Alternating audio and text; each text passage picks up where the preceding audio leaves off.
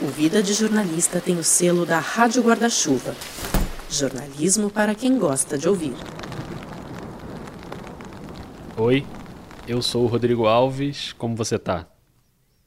Pode responder, eu espero. Ninguém tá 100% bem, né? Mas vamos em frente, vamos junto. Esse é o Vida de Jornalista abrindo os trabalhos nos bastidores da cobertura do coronavírus. Nesse episódio a gente vai juntar duas pontas: os jornalistas de ciência, que traduzem a informação que as pessoas precisam saber, e os jornalistas que trabalham diretamente com direitos humanos, para levar essa informação até uma parte da população que precisa muito e nem sempre consegue se proteger da melhor maneira.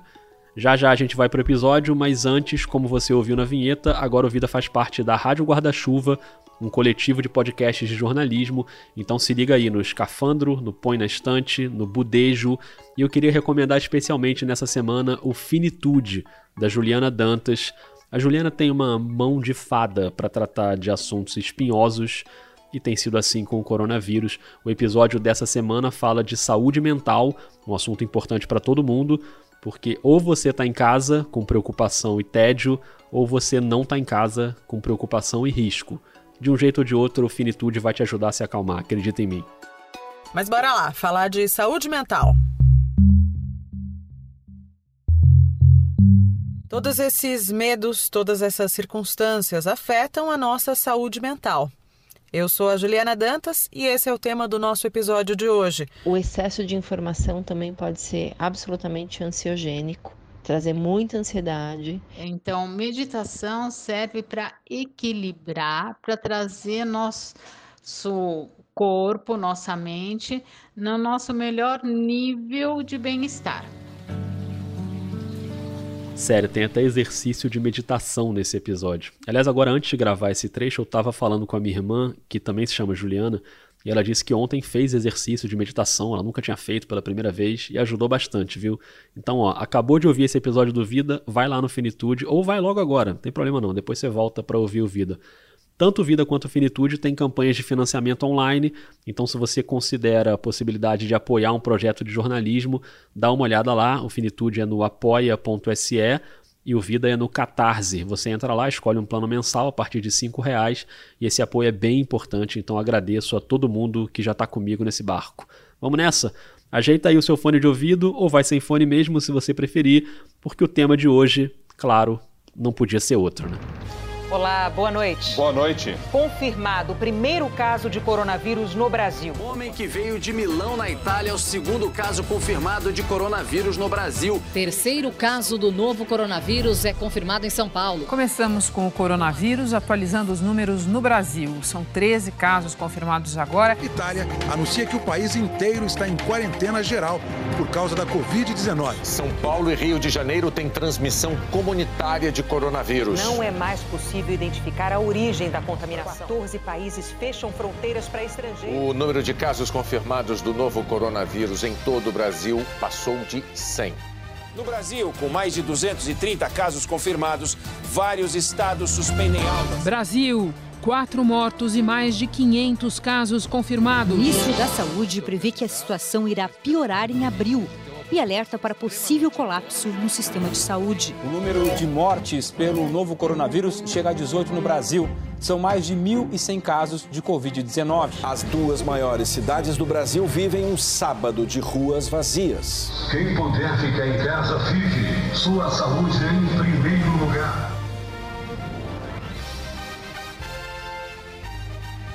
É, colocar todas essas manchetes de telejornais assim na sequência dá uma ideia mais abrangente do que aconteceu nesse último mês. Esse episódio está indo ao ar no dia 25 de março de 2020, um mês depois do registro do primeiro caso de coronavírus no Brasil. Não dá para ter uma ideia precisa de qual vai ser o cenário em abril, maio, junho, julho, agosto, setembro, mas parece claro que a coisa ainda vai piorar. Cada país tem uma curva de contaminação diferente, e nesse momento em que esse episódio está indo ao ar, a nossa curva no Brasil está dando saltos. Os números de novos casos vão se multiplicando a cada dia, e como a gente está num podcast, dá até para tentar traduzir esses números em som. Pensa que cada nota musical representa 50 casos de coronavírus no Brasil. O primeiro foi registrado em 25 de fevereiro e a gente levou 16 dias para passar dos 50 casos. Então essa nota que você ouviu ela se repetiu por mais de duas semanas. A nota muda pela primeira vez no dia 11 de março, quando o Brasil pula de 34 para 69 casos. E aí são só dois dias antes de quebrar a barreira dos 100. Mais dois dias e já eram 200. Três dias depois, a coisa fica ainda mais aguda, superando os 400 casos. E a partir daí a gente começa a engolir notas musicais nessa escala. Do dia 18 para o dia 19, por exemplo, aconteceu isso aqui. O Brasil foi de 428 para 647 casos, e no dia seguinte um salto ainda maior para 977, atravessando todas essas notas aqui. Ó.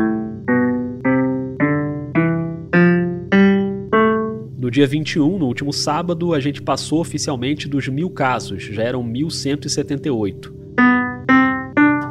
No domingo, o número era de 1.593.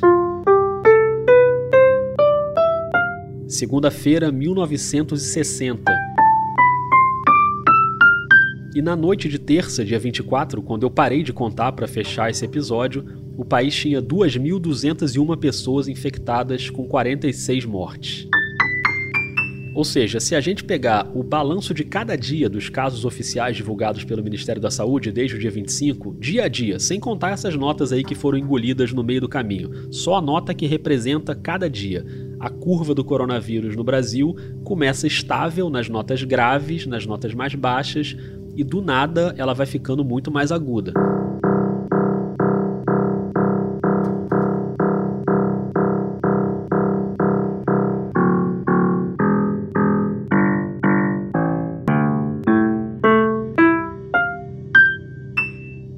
E é claro que essa escala vai ficar ainda mais aguda do que está agora.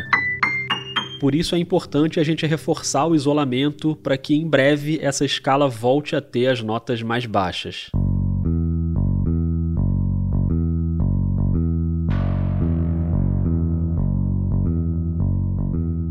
Olha, é difícil publicar esse episódio poucas horas depois daquele que certamente foi o pronunciamento mais irresponsável que um presidente brasileiro já fez em todos os tempos. Claro que eu não vou botar aqui nenhum trecho do que foi dito na terça-feira, assim como não vou botar nenhum trecho de nenhuma fala de um presidente criminoso. Ao contrário do que ele insiste em dizer, mesmo depois de um mês, a maior recomendação é que todo mundo fique em isolamento.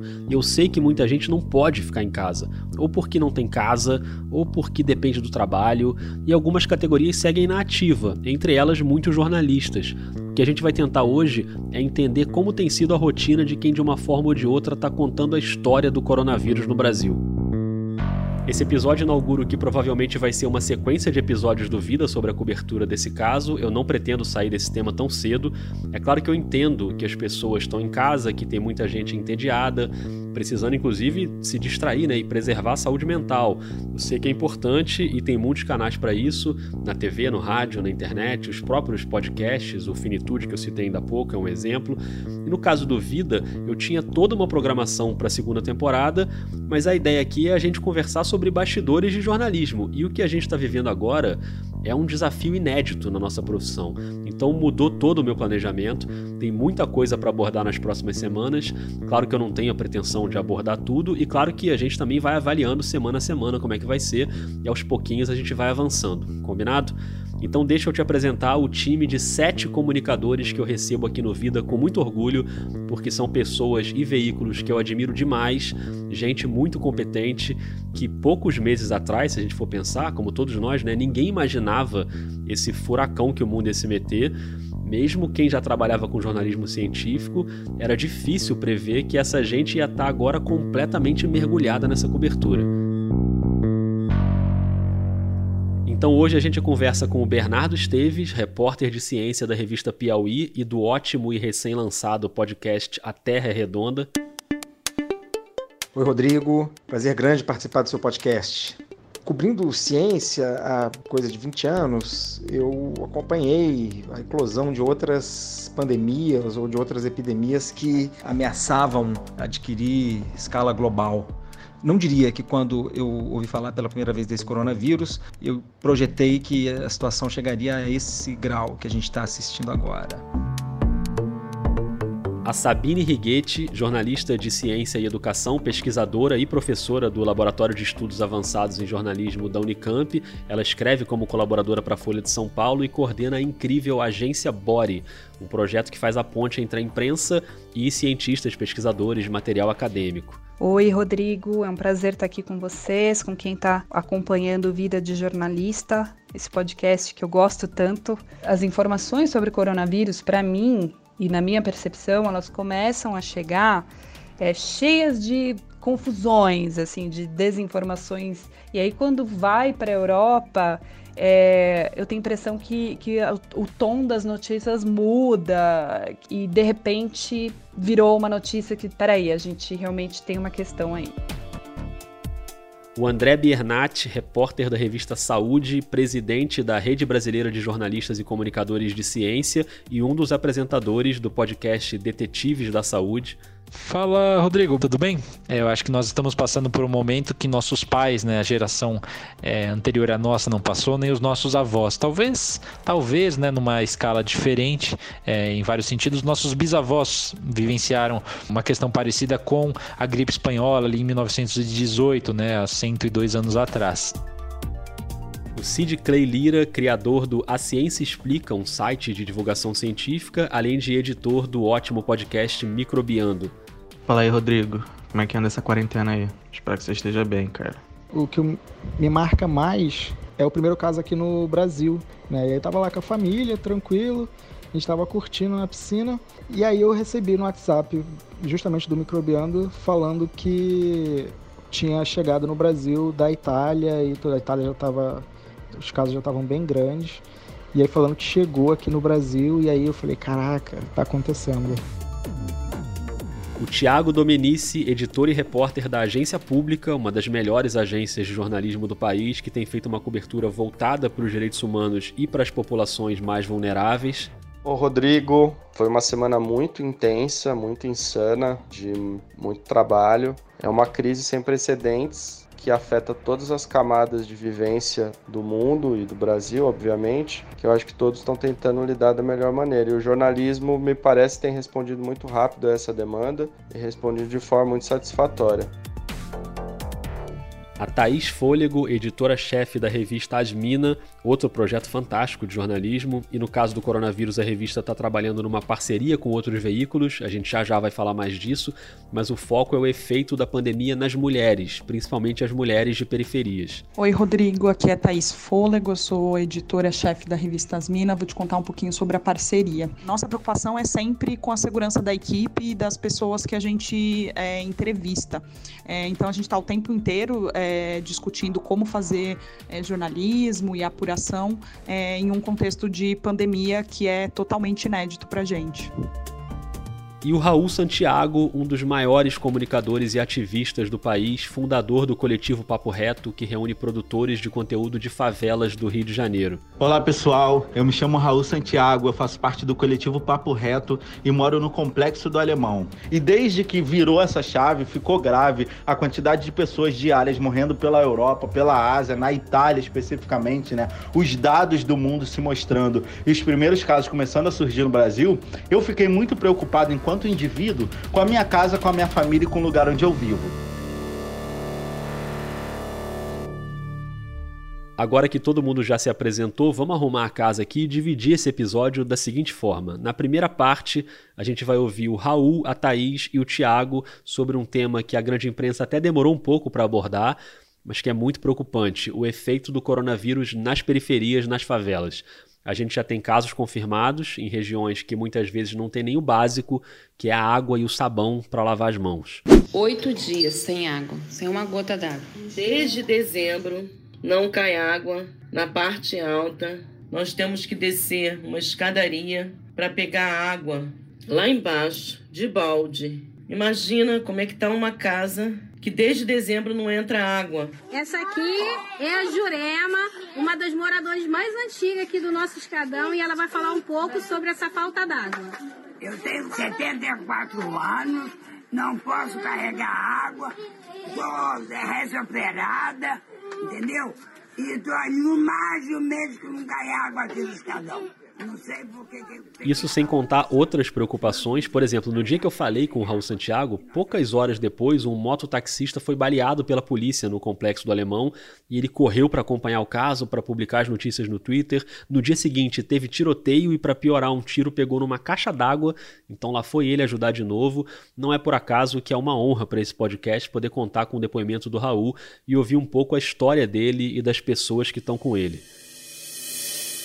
Desde quando começou a se espalhar as informações sobre o coronavírus, não só eu, como muitas pessoas de favelas, né, comunicadores e comunicadoras, ativistas, começaram a linkar isso com a nossa realidade.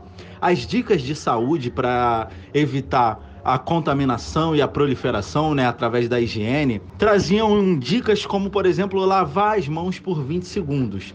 Ou seja, as dicas básicas que foram colocadas por essas instituições, pela, pelos órgãos de saúde, para fazer essa prevenção, não condiziam a fundo com a realidade das favelas e das periferias, porque, por exemplo, a gente nem sempre tem água na nossa casa, não é uma realidade diária. Então, o mínimo dessa higiene básica a gente não conseguiria fazer. Então, eu comecei a twittar sobre isso, chamando a atenção para essa situação. Outras pessoas já estavam falando sobre isso, e aí surgiu um movimento no Twitter chamado Covid-19 nas favelas e um outro nacional corona nas periferias, né? Eu fui vendo várias pessoas de diferentes realidades, mas todas de favelas periferias, quilombos pelo Brasil, usando a internet para chamar atenção para essa realidade.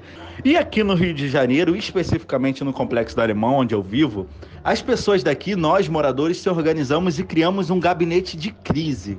Esse gabinete de crise é formado por ONGs, ativistas, algumas associações de moradores, pessoas da área da saúde, ou seja, pessoas diversas aqui da favela que fazem algum movimento de impacto, que juntaram-se nesse gabinete de crise chamado Juntos pelo Complexo do Alemão. Subida da Alvorada Complexo do Alemão. Entregando panfletos. Entrada da grota no Complexo do Alemão. E além do efeito na comunidade, toda essa movimentação nas favelas acabou tendo um efeito também na grande mídia, que começou a prestar mais atenção, porque o coronavírus no Brasil ele pega primeiro os mais ricos, né? Ou gente que estava voltando da Europa, por exemplo.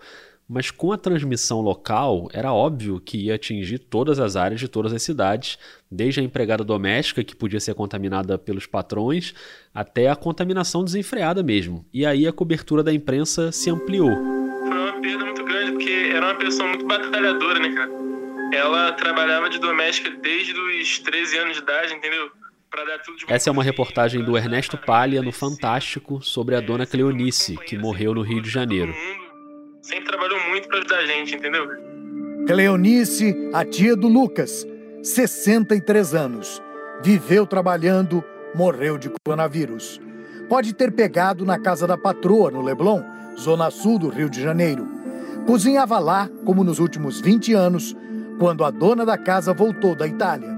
Semana passada. O Raul Santiago e outras lideranças das favelas começaram a fazer campanhas de arrecadação de dinheiro para comprar álcool em gel, sabonete, água, comida. E eu queria até fazer aqui uma prestação de contas publicamente para os assinantes do Vida, já que todo o dinheiro que entrou nas contribuições das duas primeiras semanas da campanha de financiamento eu repassei em forma de doação para o coletivo Papo Reto. O financiamento é para o podcast, claro, mas eu tenho certeza que vocês concordam que nesses momentos, cara, a gente tem que escolher prioridades. Então, quem também quiser doar, procura o Raul no Twitter, é Raul Santiago, Raul é com dois L's, você acha ele lá e tá tudo explicadinho. Mas voltando ao depoimento do Raul, muita gente ficou preocupada porque ele tá na rua direto, né? Inclusive, ele respondeu os meus áudios da rua. Enfim, tô aqui andando e falando contigo porque eu tô indo para outra reunião agora reunião com poucas pessoas e muita distância. Então eu também fiquei curioso para saber um pouco sobre a realidade dele, Raul, e da família dele, de que forma eles estão tentando se proteger. Eu fiquei muito preocupado enquanto indivíduo com a minha casa, com a minha família e com o lugar onde eu vivo. Porque eu vivo numa casa com cinco, com seis pessoas, a minha companheira e as nossas quatro crianças. E sem contar que várias pessoas da nossa família estão na classificação de risco e não há possibilidade de isolamento. Tem pessoas na minha família que moram numa casa casa de três cômodos e são seis pessoas nessa casa de três cômodos. Então meio que é desesperador, só que eu tenho tento manter a tranquilidade para mobilizar uma participação maior de pessoas refletindo sobre essa situação, para a gente pensar o que fazer nessa realidade. E como o Raul vai muito para a rua, ele adotou umas normas para seguir em casa e no espaço do coletivo Papo Reto. A regra é: cheguei em casa, qualquer pessoa, as crianças quase não têm saído, não tem saído, na verdade. É eu quem mais tem ido na rua por conta do movimento social, por conta da correria, das várias articulações. E então, sempre que eu volto para a rua, eu tiro a roupa do lado de fora, isolo aquela roupa num saco plástico. Se tiver que lavar, eu já deixo separada. Tô tentando usar o mesmo sapato para rua e não chegar com essa roupa dentro da minha casa. Vou direto pro banheiro, quando tem água, lavo a mão, passo álcool gel, faço a higiene mínima é, é da minha transição de casa para rua, da rua para casa. A gente circula muito com mototaxistas e a gente tem usado álcool gel antes de colocar o capacete. Tem higienizado esse capacete, passado lenço úmido, passado o, o álcool spray, enfim. O meu pai está na classificação de risco pela idade e pela saúde. A minha mãe está na classificação de risco. A realidade da favela nessa, nessa situação de luta, acaba que a gente é, é, é, tem que fazer um cuidado mental dos indivíduos muito profundo, sabe? A gente conversar um com o outro, uma com a outra, o que é difícil, o que não está sendo fácil, sabe? Para poder seguir fazendo esse trabalho, tentando amarrar nos mínimos detalhes como a gente vai fazer para poder barrar o máximo possível a chegada desse vírus na realidade que a gente vive aqui no Complexo do Alemão.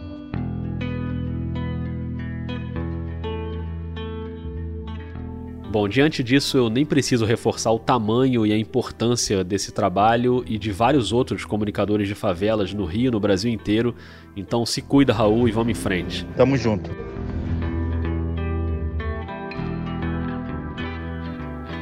Desde o início da cobertura, os veículos da mídia independente já viraram essa chave para entender o efeito da pandemia nas populações que estão mais vulneráveis. Então, se você faz uma ronda rápida ali pelos sites, você vai encontrar material jornalístico de altíssimo nível. Claro que não dá para citar todos aqui, mas, por exemplo, a Ponte. Vai lá em ponte.org, tem matéria sobre proteção da população de rua, tem matéria com os entregadores que não conseguem fazer quarentena. Lá tem o Arthur Stabile, né, que é um baita repórter, e até no podcast deles, no episódio mais recente, a Maria Tereza Cruz conversa com várias pessoas de periferias. Pontecast, com Arthur Stabile e Maria Tereza Cruz. Se você for na Marco Zero, que é o coletivo de jornalismo investigativo do Recife, marcozero.org, tem matéria sobre trabalhadores informais, sobre o coronavírus nas prisões com a superlotação, o Alma Preta, do Pedro Borges, que estava aqui no Vida no último episódio, tem um texto sobre prevenção ao Covid-19 na Cracolândia, em São Paulo. E tem, claro, a agência pública, que vai muito nessa linha sempre. Você encontra também matéria sobre a população carcerária, sobre o trabalho informal, sobre o impacto da renda dos mais pobres. E tem uma reportagem incrível que eu recomendo demais com moradores de favelas e cortiços. Reportagem assinada pela Ana Beatriz Anjos, pelo Ciro Barros, pelo José Cícero da Silva e pelo Tiago Domenici, que está aqui no Vida agora para contar um pouco como tem sido o trabalho na pública. A gente, desde que a Pública foi fundada em 2011, a gente tem como uma das nossas missões a cobertura de direitos humanos, né? Então esse nosso olhar é, jornalístico para as populações mais vulneráveis está no cerne do nosso trabalho. A gente dedicou uma tarde para tomar algumas decisões, o que levou a gente a colocar toda a redação em home office Uh, e também dividir as equipes para fazer essa cobertura mais centralizada em São Paulo, que é onde a gente está, mas também deslocando nossos repórteres em outros estados. A reportagem, essas reportagens mais recentes giram em torno da questão de como vão ficar os trabalhadores informais com, com a pandemia. a gente trabalha hoje para comer amanhã, então se a gente trabalha hoje para comer amanhã, ficar uma, uma, semana parada, a gente já está passando necessidade. Como vai ser a situação de quem mora nas favelas, nos cortiços de São Paulo, que é a reportagem que a gente publicou na última sexta-feira. Especificamente sobre essa reportagem, a nossa preocupação é uma preocupação que os especialistas eh, já vinham aventando, inclusive moradores dessas comunidades já vinham dizendo que não tinham água e também o problema da aglomeração de pessoas, já que outra recomendação é o isolamento social. 13 milhões de pessoas, que é mais ou menos o montante de gente que, que mora em favela no Brasil, vai ter grande dificuldade de lidar com essa questão do isolamento e com a utilização de álcool gel, que é um produto muito caro, e muitas das pessoas não têm água encanada, sem falar no saneamento, que é outra questão que a gente trata na reportagem também. E quando a gente trata isso nas reportagens, é inevitável criar um paralelo com as situações do nosso convívio mesmo. É uma coisa interessante que eu acabei descobrindo posteriormente é que uma das entrevistadas, que é a dona Wanda, diarista de Belfort Roxo, lá no Rio de Janeiro, ela trabalha para algumas pessoas em comum da minha convivência. E eu soube que fizeram um crowdfunding para ela, para arrecadar um valor para que ela não passe aperto nesse período de quarentena já que todos os, os, os trabalhos de diarista dela foram cancelados. E eu fiquei muito surpreso em ver a solidariedade das pessoas. É, eu mesmo contribuí no crowdfunding e ela já está com um valor razoavelmente quase perto da meta, que vai ajudá-la a passar esse, esse período com um pouco mais de tranquilidade. Obviamente que não dá para fazer isso para todas as diaristas do Brasil, mas eu acho que essas iniciativas que partem desse princípio de empatia ao outro elas também são muito bem bem-vindas e acho que jornalisticamente também isso também poderia ser divulgado pelos veículos e incentivado pelos veículos. Sem contar a preocupação dos veículos com os próprios jornalistas. Algumas medidas ficam bem claras até na TV, na Globo News, por exemplo, você já deve ter reparado, os entrevistados na rua geralmente ficam com um microfone na mão, um microfone para eles. Eles não falam no microfone do repórter. A maioria dos estabelecimentos comerciais não tem fôlego para ficar muito tempo fechado para evitar uma possível contaminação ali com as gotículas e até para manter a distância.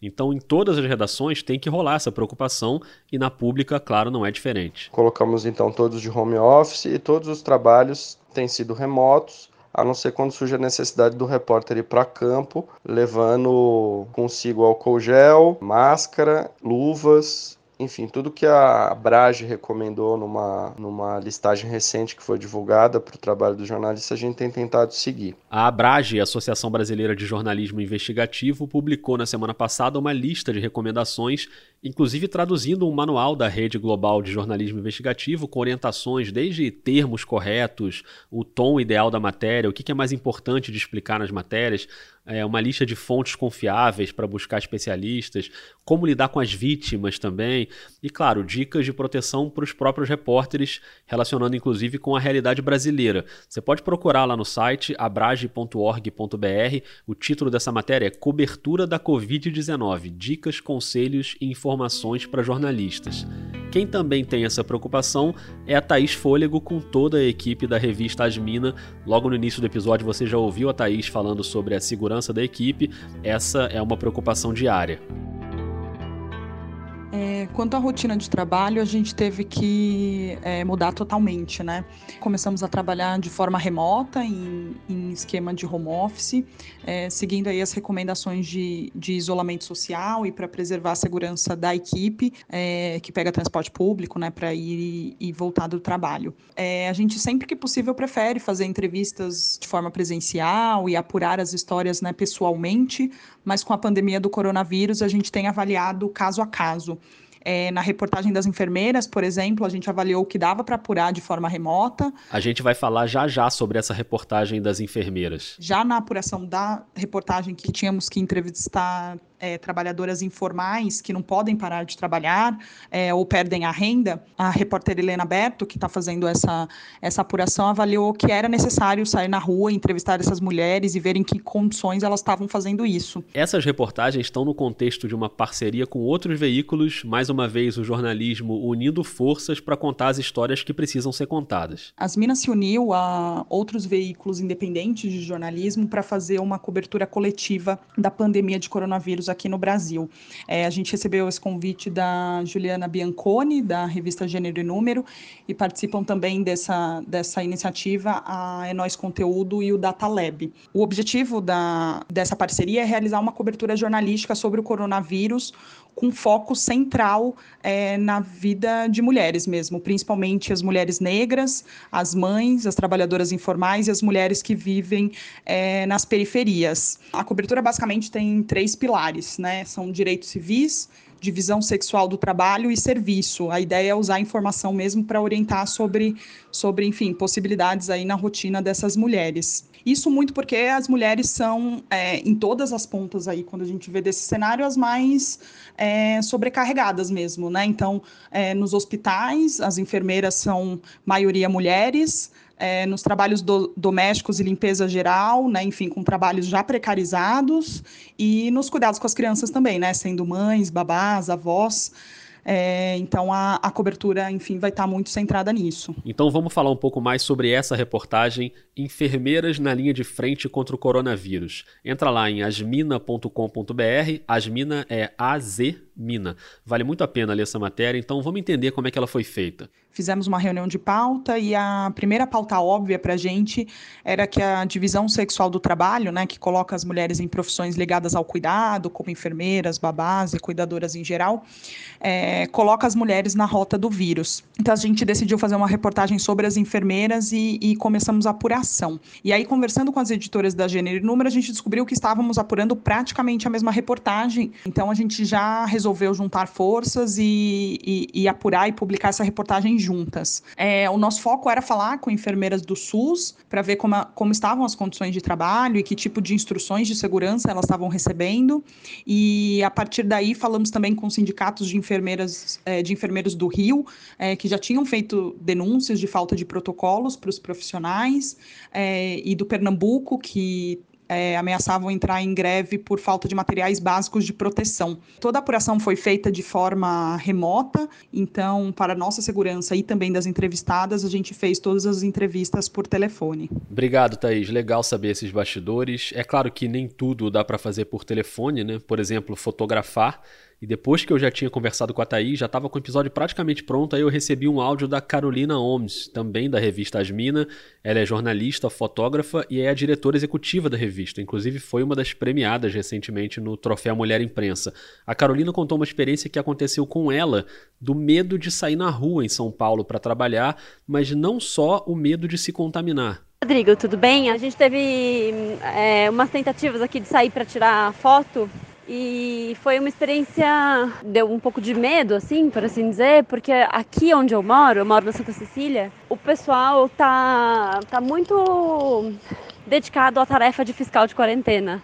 É, no domingo e no sábado, especialmente no domingo, houve muita gente gritando das varandas, jogando coisas até para as pessoas que estavam fora. E aí eu tinha planos de sair para fotografar no domingo, fiquei com medo e não fui. Daí na segunda, já mais perto do, da matéria sair, conversei com algumas colegas e até postei um grupo de discussão, que é um grupo de mais progressista, assim, do bairro. Tipo assim, gente, eu tô saindo para fotografar, eu sou jornalista, trabalho na revista As Minas.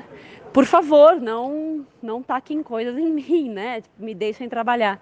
E a reação foi, foi interessante. A maioria das pessoas apoiou, mas teve um ou outro dizendo que o jornalismo era um risco desnecessário. Que o meu chefe, que no caso sou eu mesma, né, estava faltando com sororidade e me colocando em riscos desnecessários. E aí eu respondi até, falei que, que o jornalismo é uma atividade social, né? E que em momentos de crise ele é ainda mais essencial. E que por isso que a gente estava tomando a decisão de se arriscar, como outros jornalistas se arriscaram muito mais do que nós em zonas de guerra, em zonas de conflito, em outras pandemias, né, para relatar e para passar informação adiante. No fim, eu saí para fotografar por poucas horas, exatamente porque fiquei tensa, então também porque tinha muitas outras coisas para fazer, mas não não houve agressividade porque estava tão deserto as ruas e tão faltou personagem para fotografar e, e aí ficou tudo bem, mas Acho que como o governo não coloca, não toma para si a atitude de dar diretrizes para a crise,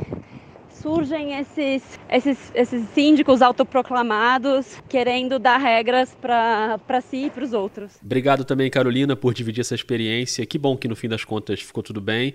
A gente viu que até médicos já foram agredidos porque estavam na rua, né? Então é claro que é um risco. Nós que temos o hábito de ir para o plantão com roupa branca, peço que não vá. Que todo mundo tome cuidado para continuar informando e principalmente olhando para todas as populações, como fazem as Minas, a Pública, o Papo Reto.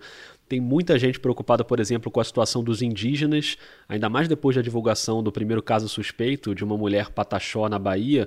E aí o Instituto Socioambiental tem publicado bastante coisa no Twitter. A Letícia Leite, do podcast Copiou Parente, que é distribuída nas comunidades, ela botou um sanitarista da Unifesp e a diretora do Projeto Xingu para responder várias perguntas enviadas por indígenas e quilombolas. Copiou Parente.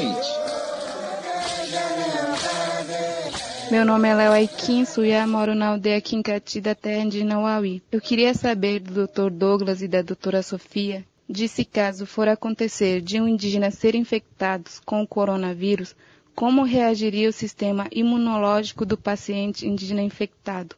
Será diferente ou igual a de um branco?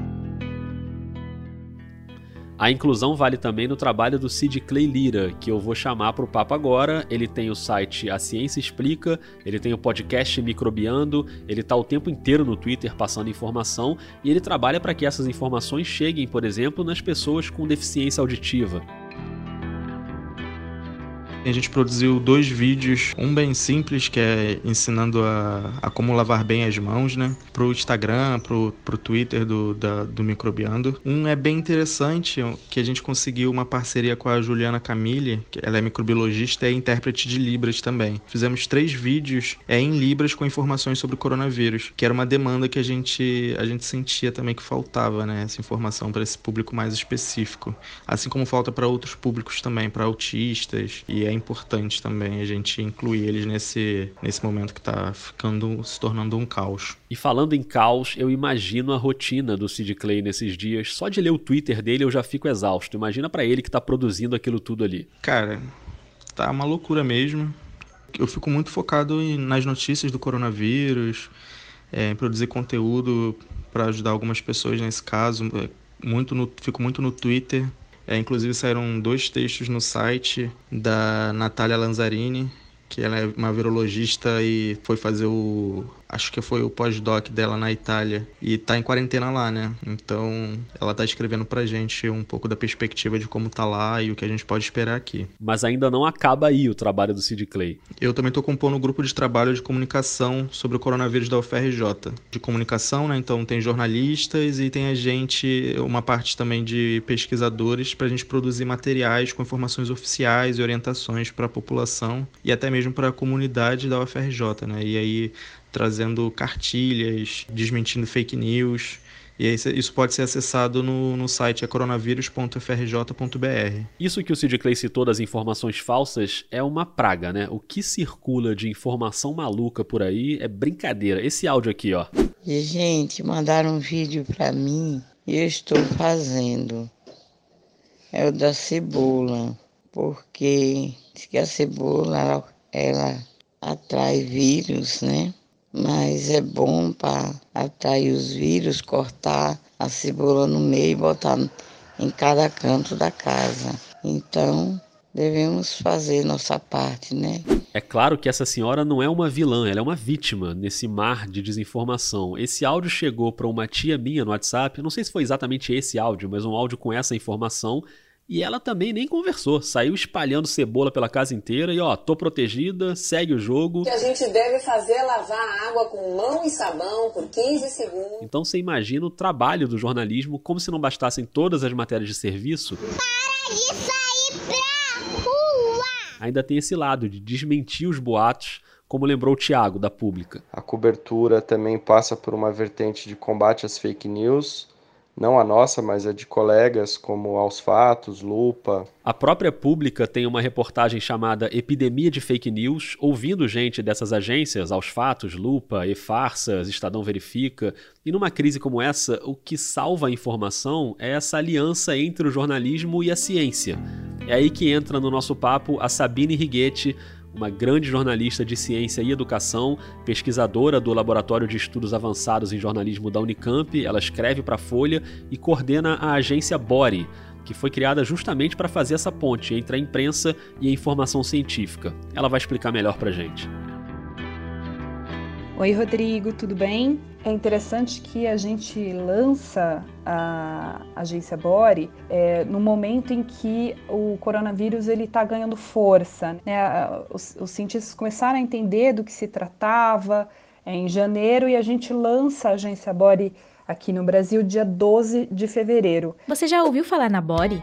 A Bore é um serviço que leva pesquisas inéditas, produzidas por cientistas brasileiros de todas as áreas, até os jornalistas de todo o país. Porque hoje em dia eles estão muito desconectados.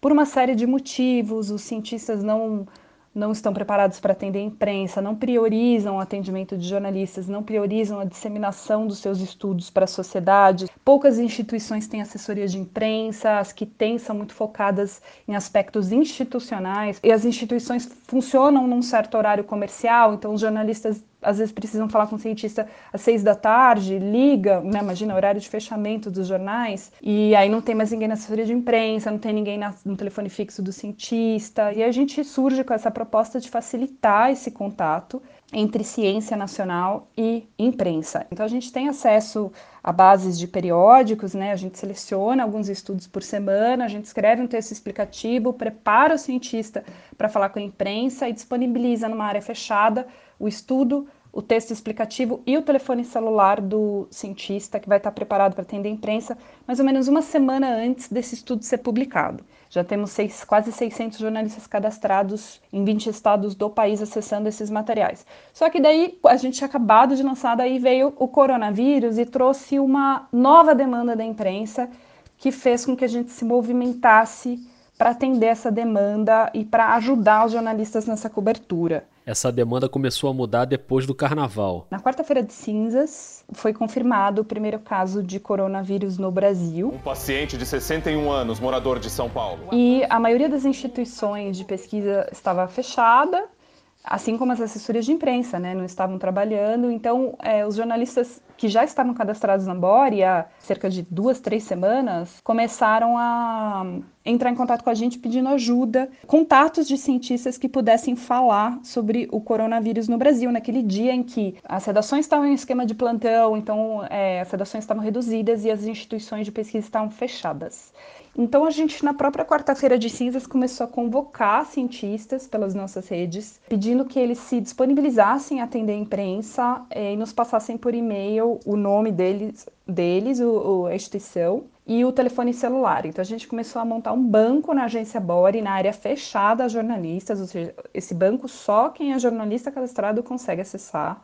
A gente começou a montar um banco de fontes dispostos a falar com a imprensa sobre coronavírus. O resultado disso é que quem está cadastrado na Bore é um cadastro gratuito e simples. Você só tem que mostrar ali que você está atuando, mas pode ser de um veículo, pode ser freela. É só entrar no site abore.com.br e acessar a área de cadastro. Esses jornalistas já têm ali automaticamente um banco seguro de fontes disponíveis e várias assessorias de instituições também, tipo a Fiocruz, por exemplo, elas mandam material para a Bore, então aquilo ali vira uma central de informações para quem está nessa cobertura. Hoje a gente tem mais de 20 cientistas de cinco estados do país, de instituições de todo tipo, universidades públicas, é, privadas, federais, estaduais, Fiocruz, de áreas como, essencialmente, né, virologia, mas também tem economistas falando do, dos impactos econômicos do coronavírus, psicólogos falando das questões né, da, do isolamento social, o impacto na saúde mental que o isolamento social pode ter e, e outros assuntos. Então,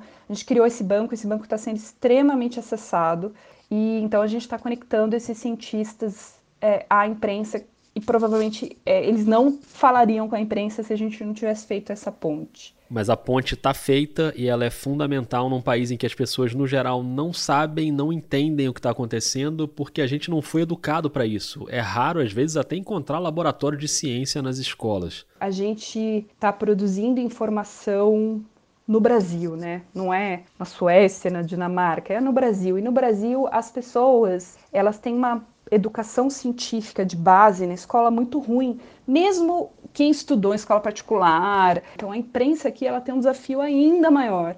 Os cientistas aqui eles têm um desafio ainda maior, porque eles precisam explicar é, o que eles fazem, o impacto da, da, doença e por que, que tem que lavar a mão, é, no básico. É, então realmente é muito difícil ser jornalista de ciência no, no Brasil.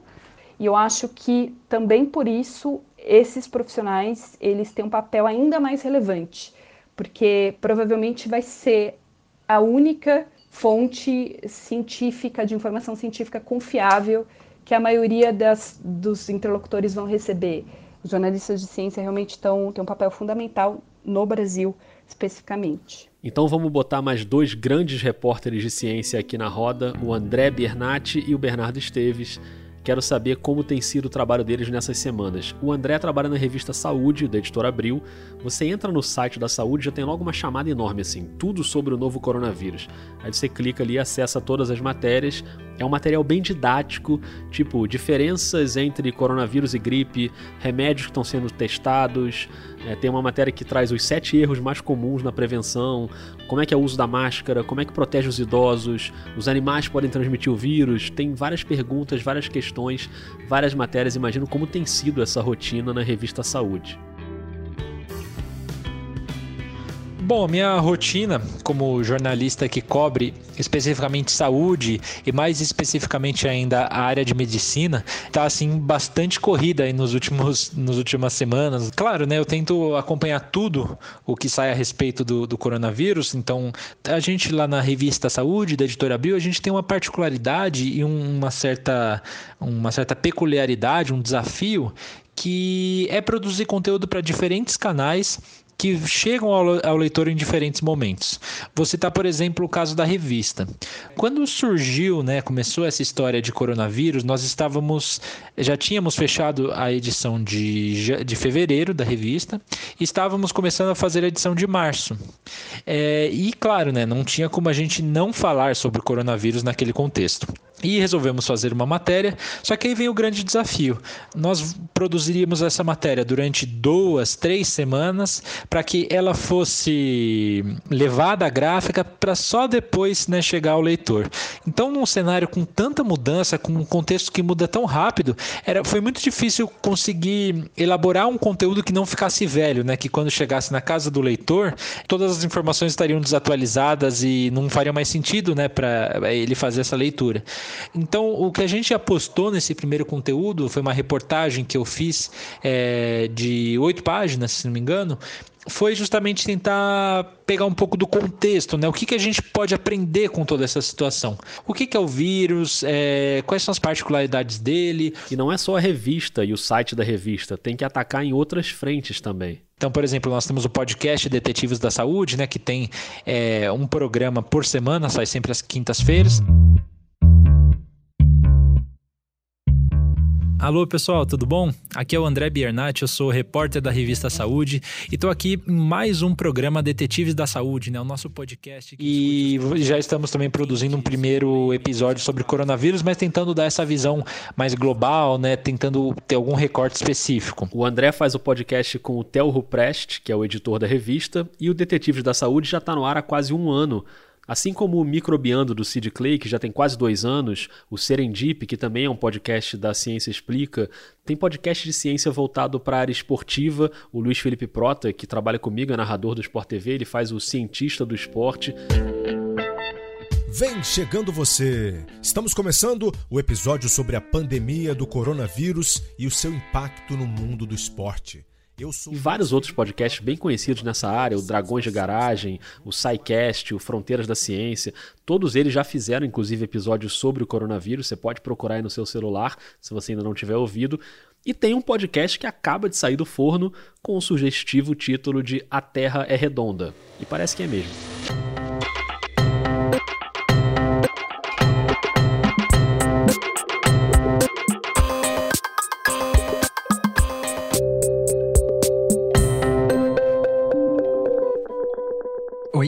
Eu sou o Bernardo Esteves e sou jornalista da revista Piauí. Oi, Bernardo, seja bem-vindo ao Vida. Bernardo acaba de colocar no ar o segundo episódio do podcast dele e ainda está participando do Foro de Teresina, tem o trabalho na Piauí e ainda arrumou um tempinho no fim da semana passada para falar com a gente.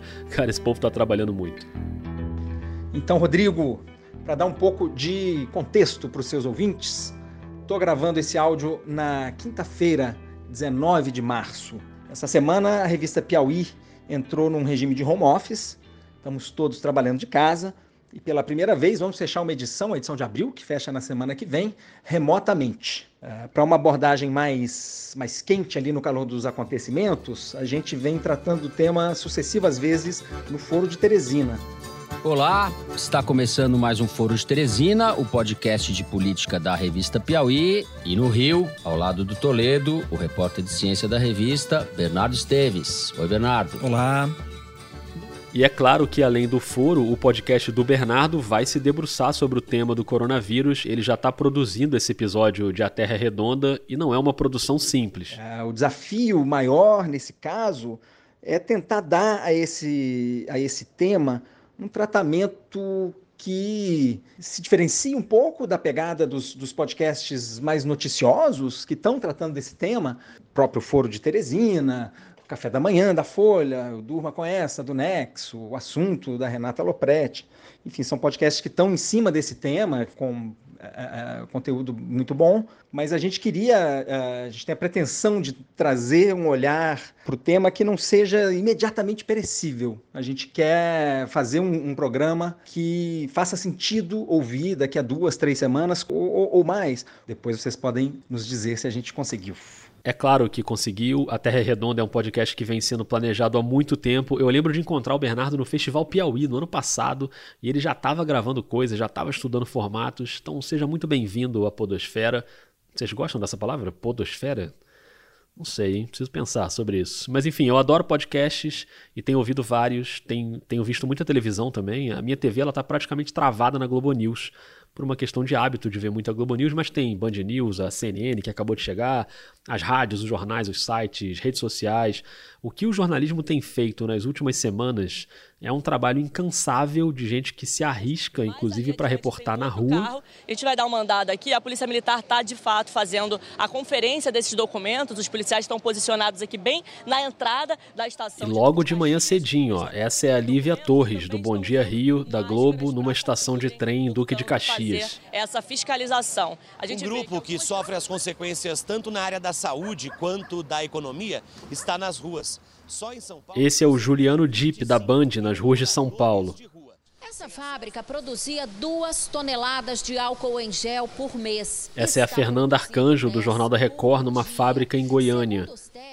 É uma ação voluntária. Os empresários se uniram e perceberam que poderiam ajudar de alguma forma. Eles e a Apeli Ribeiro, do Jornal Local da Globo em Pernambuco, no bairro da Jaqueira, no Recife. É que a maioria dos pacientes infectados com o novo coronavírus. E com essa enxurrada de informações, você pode gostar mais de um canal e menos de outro, você pode não concordar com uma determinada abordagem, pode achar que tal matéria podia ser feita de outro jeito, beleza. Mas a essa altura é um fato que o jornalismo se agigantou o mesmo jornalismo que vinha apanhando de todos os lados, que vinha sendo desacreditado, ameaçado, esse mesmo jornalismo está respondendo com uma surra de informação. Bom, isso é o que eu penso, mas eu também quero saber o que pensam alguns dos nossos convidados desse episódio, começando pelo Bernardo Esteves, para aproveitar o embalo aqui do nosso papo. Rodrigo, eu acho que a imprensa tem um papel central para desempenhar no enfrentamento dessa pandemia e considero que ela vem cumprindo esse papel muito bem. A gente tem assistido na televisão, na internet, nos podcasts, nas revistas e jornais a gente tem visto muito conteúdo de qualidade, uh, passado com responsabilidade e sem disseminar pânico, enfim, de olho no, no, na orientação da população sobre como proceder nesse, nesse momento tão grave. Uh, epidemiologistas com quem eu andei conversando nas últimas semanas são todos unânimes em dizer que a gente só vai conseguir sair dessa se a população tiver confiança nas autoridades. E vamos combinar que confiança não é exatamente o que o governo Bolsonaro inspira, né? Então a gente tem esse, esse nicho de, de, de falta de, de um polo de informações de qualidade que o governo deveria estar ocupando e que eu vejo a imprensa ocupando. Como você mesmo observou, é, isso acontece num momento em que não só a imprensa, mas também a ciência e o conhecimento especializado de maneira geral vinham sendo frontalmente atacados pelo governo. Então, é numa situação de crise como essa que a gente vê a, a imprensa a, retomar o seu, o seu protagonismo e agir de forma muito responsável e elogiável, eu diria, no, no, enfrentamento da pandemia. Sobre a cobertura jornalística sobre o coronavírus, eu acho que a imprensa está arrasando. Essa é a Sabine Righetti, só para te lembrar, caso você seja ruim de guardar vozes. É, desde o começo, a imprensa está acompanhando com muita seriedade é, o que está acontecendo. Discordo totalmente que a imprensa tenha sido alarmista como alguns governantes disseram e ainda têm dito. Na verdade, o que a imprensa fez foi simplesmente informar o que estava acontecendo e o que estava acontecendo era muito grave e ainda é. Então, a imprensa realmente, eu acho que está fazendo exatamente o que tem que ser feito. O que eu não posso dizer o mesmo dos políticos, dos nossos governantes, né? A gente tem exemplos recentes aí que contrariam o que o próprio governo disse que tinha que ser feito no caso né, de isolamento. É, os jornalistas também são alvo e também estão com medo da, da, da pandemia. Eles seguem trabalhando, então a gente está informado porque tem pessoas que seguem trabalhando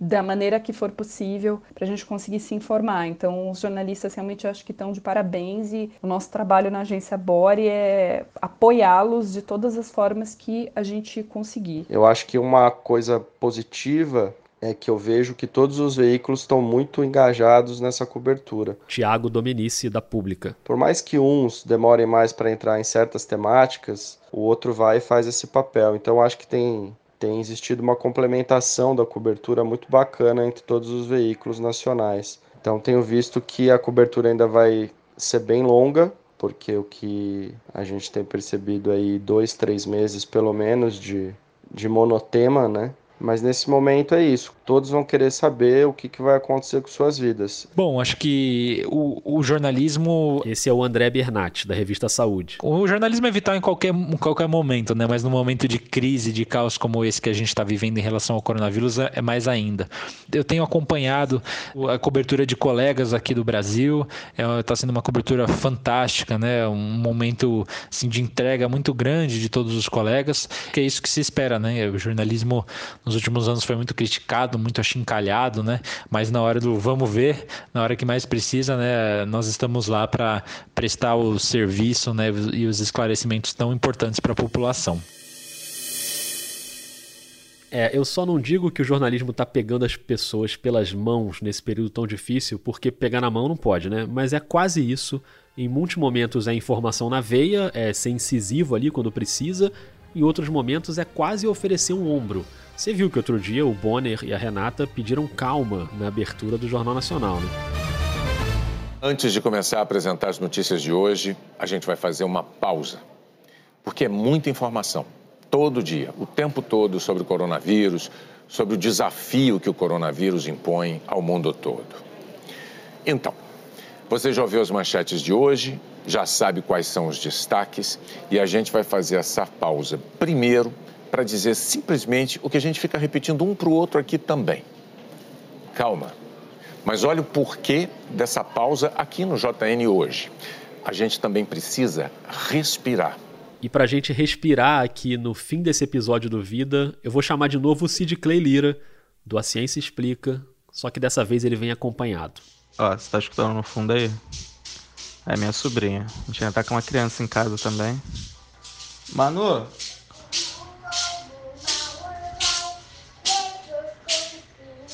Manu, você tá cantando? O, o lobo mal vai muito, muito, muito medo. Se tem medo de ter amor. Vai lá ver desenho. É, Manu, o lobo é mal, mas daqui a pouco a gente espanta ele.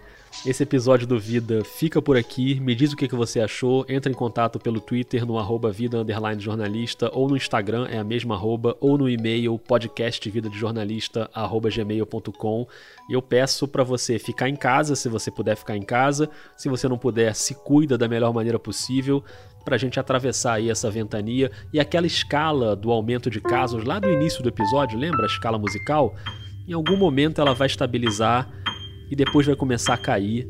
Vai ser doído, mas no fim vai ficar tudo bem. Cuida aí dos seus, viu? Até a próxima semana.